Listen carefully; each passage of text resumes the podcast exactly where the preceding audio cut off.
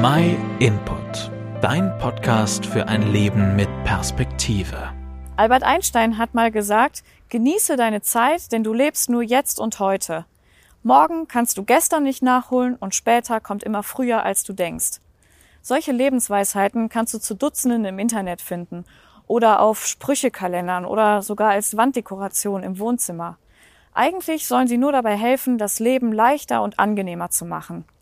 Aber eigentlich geben sie ein ganz falsches Bild ab, denn sie vermitteln dem Leser, dass das einzig Wichtige ist, im Hier und Jetzt zu leben, dass es nur darum geht, die ganze Energie in das Leben hier auf der Erde zu investieren. Auch in der Bibel gibt es einige Sprüche, die auf dem ersten Blick ziemlich ähnlich klingen. Zum Beispiel kann man im Alten Testament nachlesen, Genieße deine Jugend, freue dich in deiner Jugendzeit, tu, was dein Herz dir sagt und was deinen Augen gefällt. Die Bibel ist wirklich aktuell. Das hätte so in einem Sprüchekalender stehen können. Aber der entscheidende Unterschied ist, dass die Bibel an dieser Stelle nicht aufhört. Und der Satz, der jetzt folgt, der ist so ganz anders und widerspricht völlig dem, was heute als Lebensweisheit angesehen wird. Der nächste Satz heißt, doch wisse, dass über all dies Gott mit dir ins Gericht gehen wird. Gott hat jedem Menschen einen freien Willen gegeben.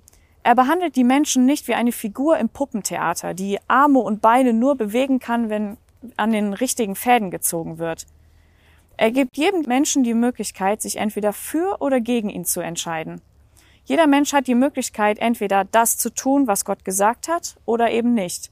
Allerdings musst du dir über die Konsequenzen im Klaren sein. Denn wer ohne Gott gelebt hat, wird auch ohne Gott sterben. Für denjenigen, der davon überzeugt ist, dass es keinen Gott gibt, ist das kein besonders besorgniserregender Gedanke. Aber lass doch mal diesen Gedanken zu, dass das Leben hier auf der Erde eben nicht in einer Sackgasse auf dem Friedhof endet. Lass mal diesen Gedanken zu, dass es danach weitergeht. Und mach dir mal Gedanken über die Konsequenzen, die das für dein Leben im Hier und Jetzt gerade hat. An diesem Punkt wirst du nicht an Gott vorbeikommen, denn derjenige, der den Menschen gemacht hat, ist auch derjenige, der am Ende von dem Menschen Rechenschaft fordert für die Entscheidungen, die er hier getroffen hat. Nimm einfach mal deine Bibel in die Hand oder bestell kostenlos eine über unsere Website und fang mal an zu lesen, was in der Bibel über das Leben nach dem Tod steht und vor allem auch über die Entscheidungen, die du hier im Leben treffen kannst. Wenn du Fragen dazu hast, kannst du dich gerne bei uns melden. Wir freuen uns von dir zu hören. Vielen Dank, dass du den My Input Podcast gehört hast. Wenn du mehr wissen willst, geh auf unsere Website myinput.it oder folge uns auf YouTube, Facebook und Instagram.